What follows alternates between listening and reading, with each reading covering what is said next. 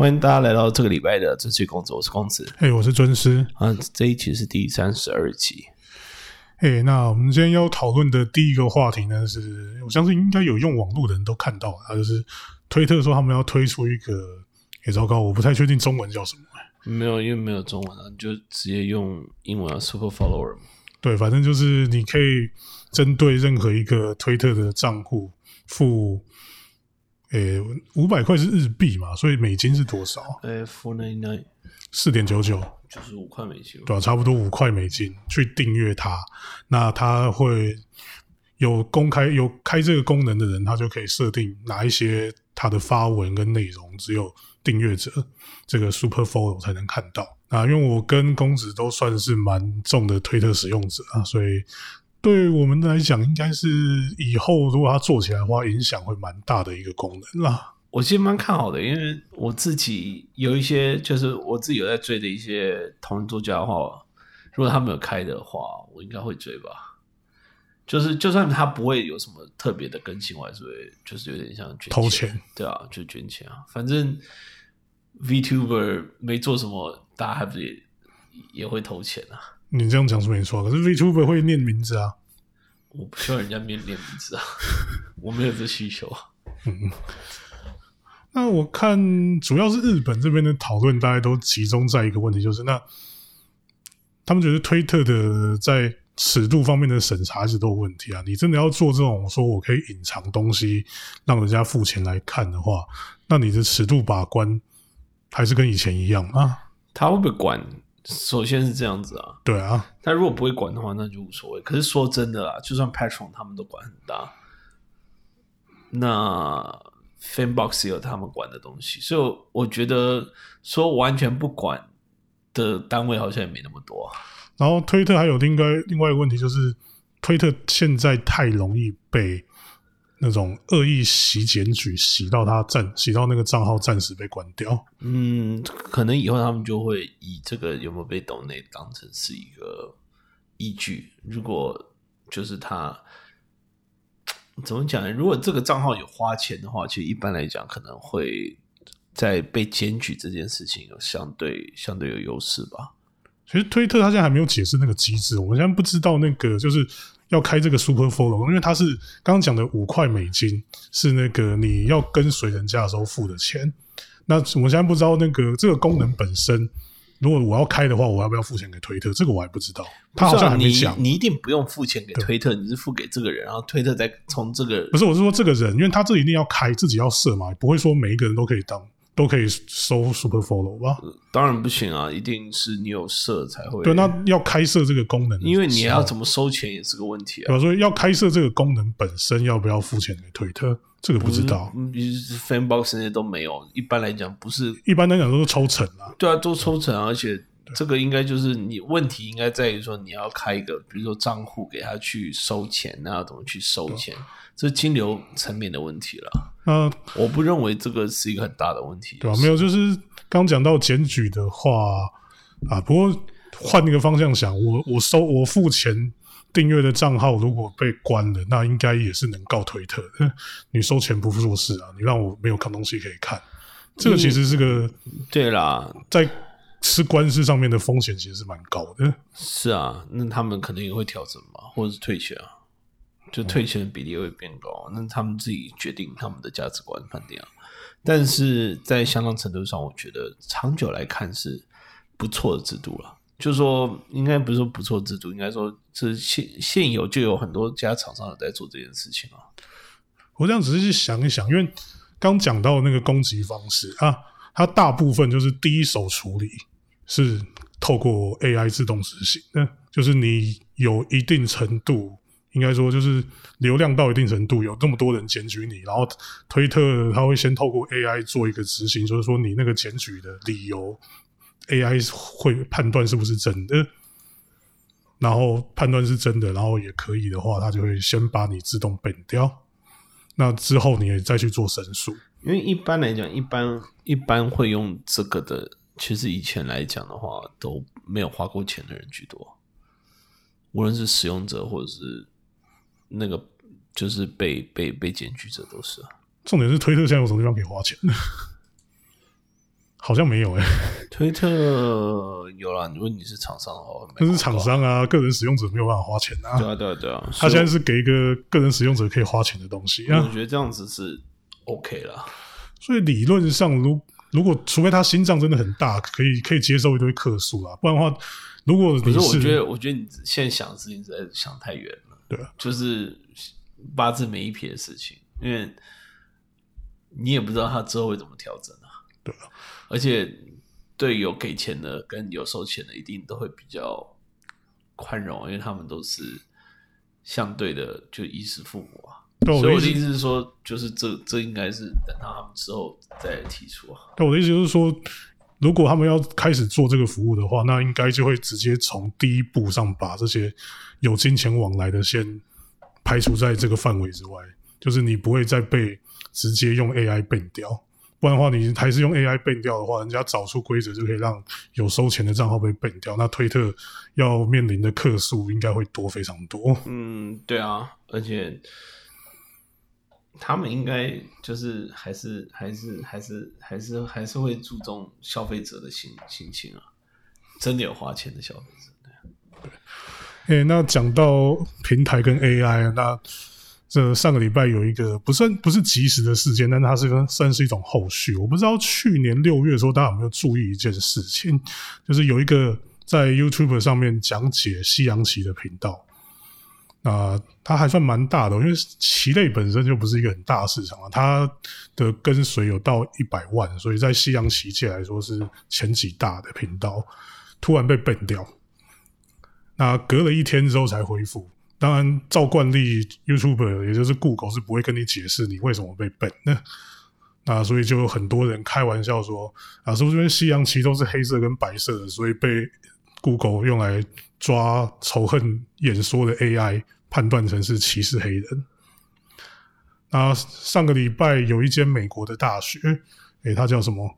中文叫卡内基美容吧？对，Carnegie Mellon，他是在宾州的，那它有一个专门在研究 AI 的研究室，就针对这件事情做了一系列的调查。他们用了市面上两个比较常见的那种，就是处理仇恨演说的 AI 演算法，来侦测。他那好像是说六万多六万多段西洋棋有跟西洋棋有关的解说影片，那他们发现真的很容易造成误判。因为西洋棋在解说的时候，他们有几个关键字非常容易用到。第一，当然前两个就是我们前面讲的黑色跟白色啊，black 跟 white。然后他们还有一个攻击 attack 跟造成威胁这种关键字存在。这四个关键字如果连着在一起的话，你就会变成说是哦，黑棋攻击白棋，或者白棋攻击黑棋。那你在英文就是 white attack black。好啊，那连在一起，那就那不就完蛋了吗？那就是黑人攻，那就是白人攻击黑人啊，这是不是？那黑人黑人也会攻击白人啊？那黑人对白人造成威胁，这样是不是仇恨？一般不会讲威胁了。有人他那个就是在解说解说歧视的时候啊，那叫 threat，那就变成说啊，你黑人对白人造成威胁。AI 分在 AI 辨识上可能就会辨识成这个样子，那这当然就是会被认定成是仇恨言说。那我觉得这很尴尬，因为如果因为你现在你网络上面的内容这么多，你这种东西你很难用人力去过滤啊。比如说，如果你要去控管仇恨演说的话，不用 AI 几乎是做不到的。那问题是你，比如说像我们西洋棋这个案例，啊，那有有要怎么样才能够避免造成误认？当然，因为我们不是专家，我们不知道 AI 没有，要怎么啊如果是送 tag，如果送 tag，比如说有 chess 或者是有任何类似的这种就可以避免的话，其实是可以的。因为你你因为你一般比如说比如说你 AI 侦测到这些关键字的时候，如果同时也侦测到 chess 的话，那它就一个就可以避免到其他的，不是吗？当你这样会造成一个问题，就是如果这些事情、这些规则被人测试出来的那话，那那也没办法，那现在也现在也被测试出来这件事情啊。所以我的意思是说，这是很难避免。他们也可以就是看比例啊，比如说他 chess chess 用字的比例很高的时候，他们就会这样。那你就算去测出来这件事，你也很难去做。你懂我意思？因为很难用西洋棋的术语去做一个仇恨言论吧。我觉得这其实应该说很难懂啊。对啦，这会其实我觉得是蛮难讲，因为你那个比例要怎么抓，跟那些都都会有。你就看你就看，比如说你常常用这些字眼的话，那就是相对来讲就比较像棋谱的感觉啊。而且这也不针对象棋而已啊，像围棋也是黑字白字啊，嗯，还好啦，因为围棋没有什么用英文在解说的影片啊。相对少了，对啊。那其实最最没有这个问题就是象棋了，都是黑的，没有问题。而且它象棋也不会用黑白来黑白来讲，他们是王将跟御将。对啊，就等于是中文就是将跟帅嘛。对，那问题是象棋就感觉有点微妙，也是黑色跟红色。嗯，那也没差，黑人跟反印第安人吗？不是啊，黑色跟黄色，红色，红色哦。对啊，印第如安人果你说黄色的话，我就是想华人而已嘛。没有象棋怎么会是黄色的？黑色跟红色啊？你是没下过象棋哦？我很久没下了，我快快二十年没下了吧，那你不会忘记应该有一边是红色的吧？我已经忘记了啊，早就忘了。对吧、那黑色跟红色该怎么办？黑色、红色没有怎么办啊？就 black and red，red 很少了，就是你一般讲红皮肤的人很少了，Red Skin，就很少，就是 Washington Redskins 那种而已啊。他们都他们都要改名了。对啊，所以就是还好了，我觉得这问题很小，很小了。反正其实西象棋也没什么人用英文在解说的啊。那是因为它在就是非亚洲市场很小，对啊，可是我觉得这个东西就很尴尬、啊。我觉得到最到头来，不管怎么样，你设再多规则，都一定会有问，都一定会有误认的问题存在、啊。那这 AI 本来就是就是尽量犯少一点错，不是不犯错。所以我觉得到头来，我觉得还是几样，你平台就不要去管这些嘛，你就让你不管的话，哎，算了，我也是觉得他们不该管，可是他们现在管的原因是为了就是保命啊。我知道啊，可是问题是，这实际上是不应该做的事情。不是啊，但是那你去你你讲那么轻松，你去承受那些那堆怒火，你懂我意思？这就是我我讲讲这种道德劝说是很容易的，但是但实际上是很难的。呃，反正到最后还是要看社会趋势怎么走啊。这个我们实际上也没有办法造成很大的影响。那下一个话题是啊，这其实我是当做笑话在看啊，就诶、我们前两个礼拜吧，因为它是二月初的事情，所以应该是前两个礼拜、前三个礼拜提到 Google 旗下的 Stadia 啊，这云端游戏服务。他们解散了自己家开发的游戏开发的游戏工作室，那就后来造成一个后续影响是，他们已经有一款叫做《野蛮星球之旅》的游戏是挂 Google Stadia 的名字推出的，他们应该是当初买的时候还没有收收购，就就是说是出的时候还没收购啊，我们要解释，没有出的时候，它已经在 Google 底下，只是说它这个这家这个游戏的工作室叫做 Typhoon Studio，它是在二零一七年成立的。那它里面有一是一些在欧美游戏界算蛮老资格的人跳出来独立哦。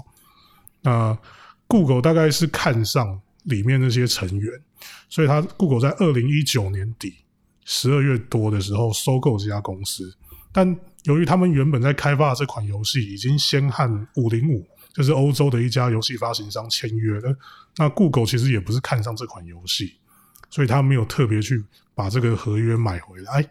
所以这款游戏它虽然说它在推出的时候已经是挂在 Google Stadia 旗下，那在 Stadia 平台上当然也有出，但它还有其他平台的版本，算是一个比较特殊的例子。那这样问题就在于，因为这家台风工作室，它虽然新闻上面没有什么公开新闻稿说它现在现况是怎样，但看起来它应该因为 Google 解散工作室的关系，它也受到波及，而现在实际上处于停止营运的状态。结果它这个游戏的版本在 Stadia 上面的版本有一个很严重的 bug，是它只要打开选单主选单画面就没有任何回应。那那有玩游戏的人都知道，这就等于是你根本不能玩嘛。而且是就是 Studio 出事以后才发生的 bug。对，所以碰上这个 bug 的玩家就去跟 Google Stadia 有反应。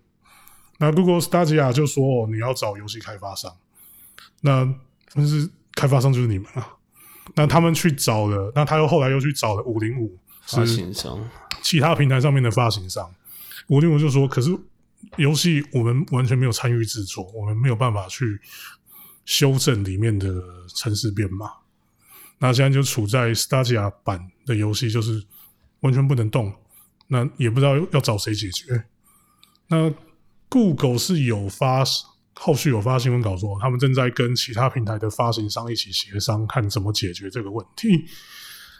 但因为我刚刚讲了，其实 Google 是看上里面的人嘛。那在十二月，二零一九年十二月买的这家公司，然后他们今年二月解散，那这家公司也等于就是实质倒，因为 Google 的关系倒闭了。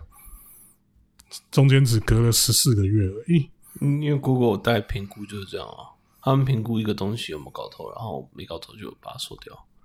这 Google 就是他们在财务上越来越就是就是很在意啊，因为他们实在是太多东西了。那这方面我觉得是还蛮正常的。你看 Google 一直以来的这种做法都是这样。啊，那结果就因为他这样子，他实际上 Google 现在在。英文应该也不用，也不用限制英文啊。网络上对于使用者对 Google 这家公司的评价，老实说都不能说是很好。不知道你这个就是就是叫什么，好像刘老大逛逛大观园一样嘛？这个根本早老早就知道的事情啊。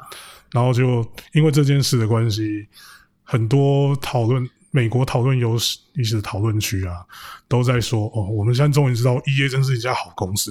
嗯，我觉得这样子评断，这样评断，Google 本来就是这样子的公司啊，所以就是套一句某市长讲的啊，我就是这样，喜不喜欢随便你啊。那老实说啦，我觉得这样子就变得很微妙，因为你 Stadia 到底还要不要做下去？Stadia 做下去跟这无关啊，我觉得 Stadia 他们现在就等于是根本不想自己开发游戏啊，他们就完全是就就可能，我觉得他们连买独占都不太会买，就是可能他会买移植费，因为现在是大家连移植上去都都懒。那我猜啦，应该也不无法维持太久，后来就收掉了。对啊，因为 Google 这种早漏这种反正就很常见了，而且我也觉得现阶段云端游戏市场还是言之过早。对吧？那因为老实说，你这件事情发生之后，那当然，就算只是不做游戏造成的，那玩家对你这个平台本身也不有什么信任感。那那你还有人要用吗？嗯，我问你个问题：他之前收掉这么多服务，一堆很多人都在用的东西也很也也不少啊。那你你会因为这样而不用 Google 吗？哦，我会用。You can go to Bing, use Bing 去搜寻东西吗？很难呐，这是问题啊，就是。它的服务，它的产品不在于它的品牌力，而是在于它实际的，就是实际产品就是好，你才会用啊。啊，那我讲到云端服务，另外有一个，真的这个就单纯真的是纯粹的笑话，那就是亚马逊说要推出的云端游戏服务叫 Luna 嘛？他们现在到底开始 beta 了没啊？嗯，不知道哎。对啊，好，不管，总之就是上个礼拜，那有人发现这个。亚马逊 Luna 的这个职位应该叫什么？因为他是写 team leader，但是没有 team leader 啊，对啊，领导人，对领导人，反正就是负责负责经营这个平台的那个高管，他已经离职了，然后是跳槽到 Unity 去。嗯，啊，那我想应该是因为云端游戏最近的风波很多啊，所以这个其实它没有什么下文，就是。大家去找经历资料的时候，发现啊，这个人怎么突然跳到 Unity 了？但是这件事情几乎所有的我有在看的主流英文游戏媒体跟科技媒体，通通都给了他一个独立的报道。那大家的意思大概就是说，你觉得亚马逊的 Luna 到底能不能活到它实际上市的那一天？呃，亚马逊应该相对比较。可是很难讲，因为亚马逊感觉游戏这一块没有很认真，而且 Prime Video 感觉起来也是开始在衰。他们现在，他们现在 focus 还是在 AWS 那边了。然后还有，你知道最近亚马逊最赚钱，呃，很赚钱一个东西是什么？你知道吗？他们商城上的广告。哦，商城上的广告他们有另外收费。对对对对对，那本来就会另外收费的。哦，就是他会选 promotion 的那个，啊，那会另外收费的那一定啊，那个 PC Home 也会啊，只是那个广告的收入很肥，意外的这个变成他们一个很主要的收入之一。啊，不过我想，其实 Google 跟亚马逊他们之间一起来搞这个云端游戏服务，也只是为了消耗他们云端伺服器上没有消耗掉的资源而已吧？诶，我觉得他们是实际看好这个市场，但是问题是。还太早了，真的有点太早。就是大家的网络还是没有办法玩的很顺，就很多人的网络条件都没办法玩的很顺。而且，嗯，其实我觉得最近因为显卡都买不到或超贵的关系，所以其实多多少少会比较魅力一点了。但是究竟还是没有这个需求的居多了。好，那现在时间也差不多了哦，那。最后呢，我想这是讲一个前前两天才发生的事情，因为我们录音的时候是礼拜六，所以是礼拜四、礼拜五。那因为也算是一种更新啊，因为我们之前提过几次这件事情，就是 SIE PS 的公司那已经正式宣布他们在日本的工作室正在进行重新编整、重整的。对，那，先从。从头开始讲好了，因为这件事情一开始是因为这个礼拜又有两个在日本工作室任职的，算是高级干部，在个人 SNS 账号上面说他们已经离职了。啊，这两个其中一个是真我部，他是在日本工作室十四年了吧，算是蛮老资格的。但他不是直接跟游戏有关的，他是一个宣传部门的影片编辑经理。那因为日本工作室的宣传部门其实不是单纯只做日本工作室出产的游戏，那还包括你欧美 SIE 欧美工作室的游戏在日本的宣传，跟可能有一些公司独立公司做的游戏在日本是 SIE 发行的，这些也归在他们底下。那些影片几乎都是他做的，他十四年来经手了五百部游戏的宣传。那另外一个是三 G。制作人他是最近一部是《血缘》呐，就应该说最近最出名的一部是《血缘诅咒》，他是《血缘诅咒》的制作。那那三季这件事情公开之后，在特别是欧美玩家圈有非常大的该怎么说反应，因为《血缘诅咒》是 PS 四初期的独占名作。那一直以来都有很多人希望看到它可以出续作，特别最近 PS 五出嘛，大家会觉得是不是那跟 PS 四初期一样，我们也来一片血缘二代。但由于血缘有两个制作人，一个制作人是鸟山，这个我们之前有讲过，他在前一阵子也离职。那这一次看到三季也离职之后，很。希望有血缘续作的玩家就觉得说，那我们是不是已经没有希望？血缘大部分还是外包的为主吧，因为他们是跟外部合作，他们是跟 From Software 合作。那这些制作人，他们就等于是你 SIE 日本工作室跟这些外包工作室中间的窗口。是啊，但是就是等于是，如果他们真的要做续作的话，就等于是要另外找窗口嘛。对，你就另外要找窗负责人。去做这个窗口，那总之就是大家觉得，就是原血缘在欧美，它算是被人视为是一种魂类型的进化作品。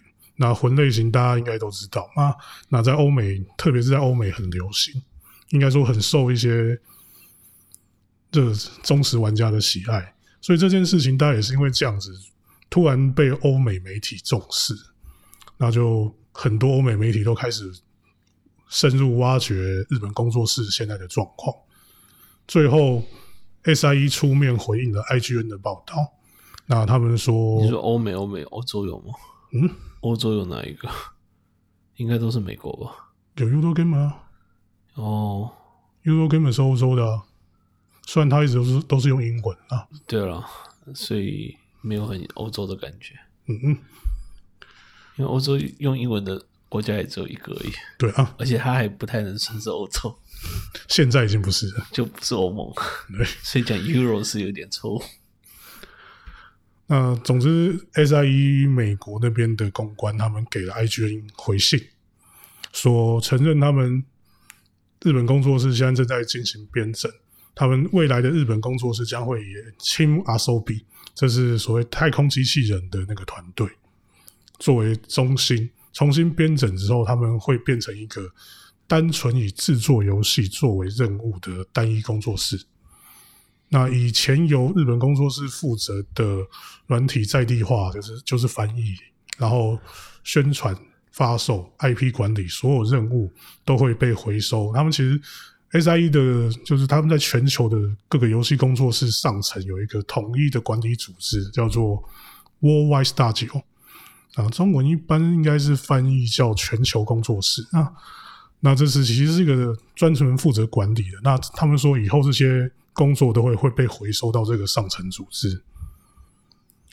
那可是就玩家的立场来看啊，因为你比如说我刚刚讲的三季啊，嗯，他是在 SIE 跟风社会合作出《恶魔灵魂》的那个制作人，那他叫韦 Ogi，呃，他因为那个时候他在 SIE 任职的时候出意外，所以过世了之后，就是一直由他负责跟 From Software 担任联络的窗口，也超因为从那个时候开始算也是十一二年的事情了吧。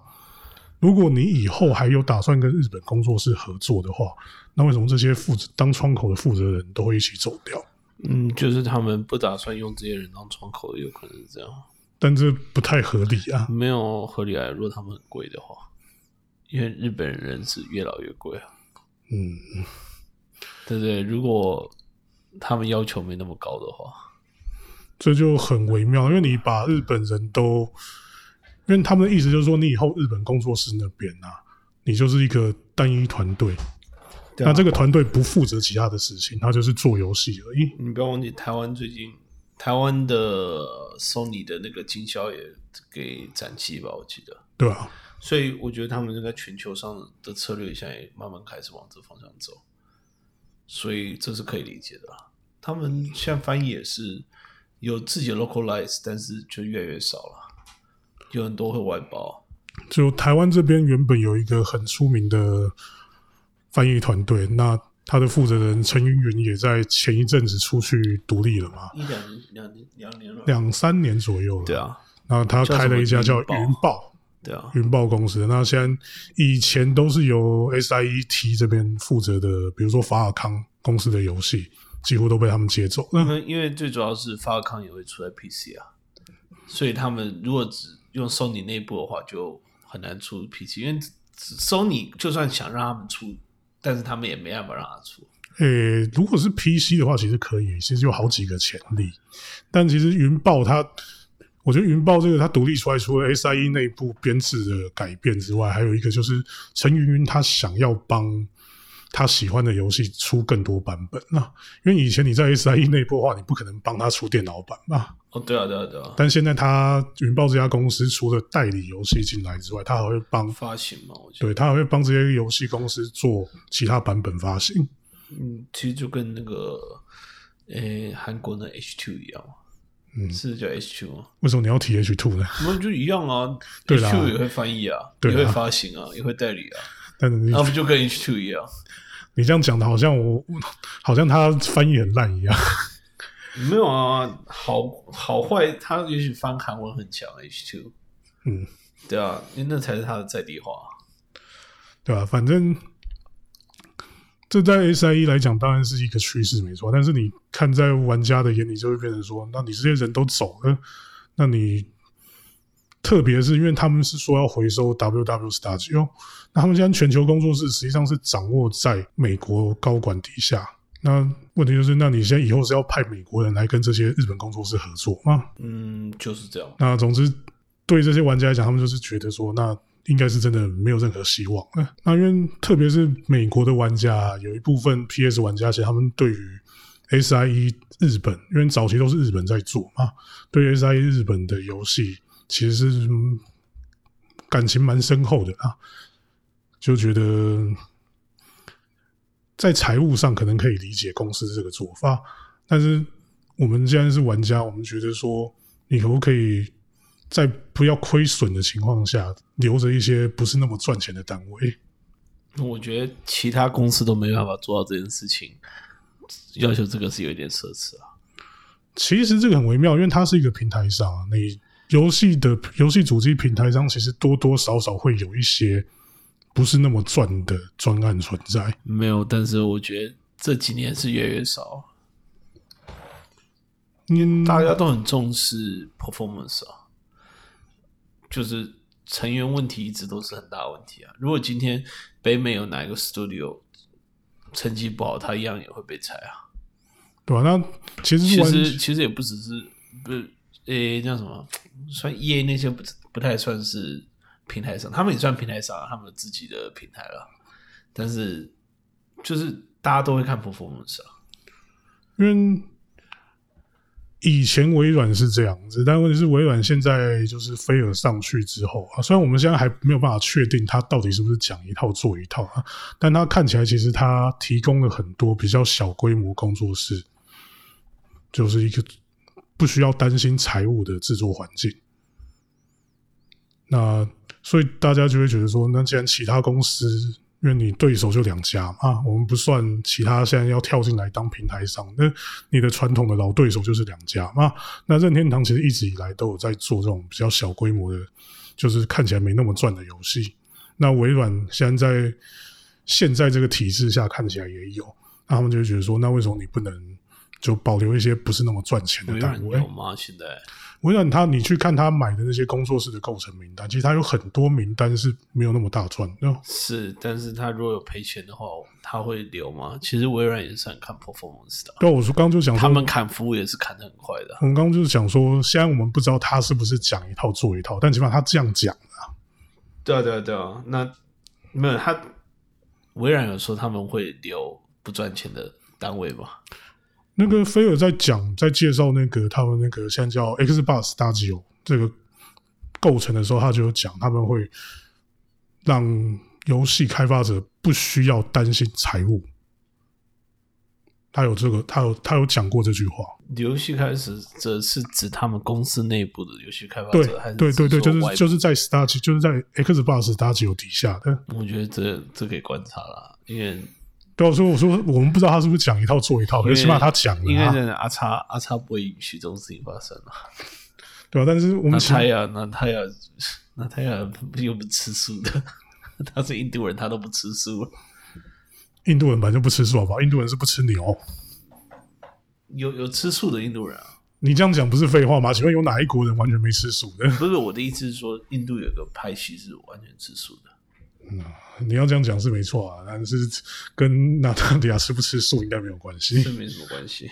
对吧、反正我微软就是我们还可以再观察，但起码人家场面话讲足了嘛。那现在你也还没观察到他们砍了谁，因为其实时间还不够久，所以两相比较之下，就会觉得 Sony 有点无情，特别是 Japan Studio 实际上是 PS 成立之后第一个内置工作室对，因为以前 Sony 还算是日本公司啊。啊，对啊，啊，不过其实 Sony 现在变得蛮有趣的，他们就是不同部门就不同国家。啊，应该这样讲，大概游戏是美国以外，其他都还是日本为主啊。啊，不对，影营业业啊，影业啊，营业对营业也是美国的，对啊，其实影业更早就在美国啦，对啊，只不过那是因为收购的关系啊。是啊，是啊，是啊。可我觉得其实这样子好像没有什么不好，只是说他们一直说什么很向上的合作，就变得越来越不可能了。像我们之前提到的鬼他们，现在现在六家公司，我感觉像我们之前提到的鬼灭游戏啊，到最后也是跨平台啦，就跟我们预测的差不多啊。嗯，这蛮能理解的。阿尼 Plex 不会想要被局限在单一平台上面那、我们 Netflix 就是就是他们就是唯利是图啊，啊，应该这样子，他们连手机都都都没有在 care，他哪会 care 这个事情？好了，那今天时间也差不多，谢谢大家收听。谢谢大家收听。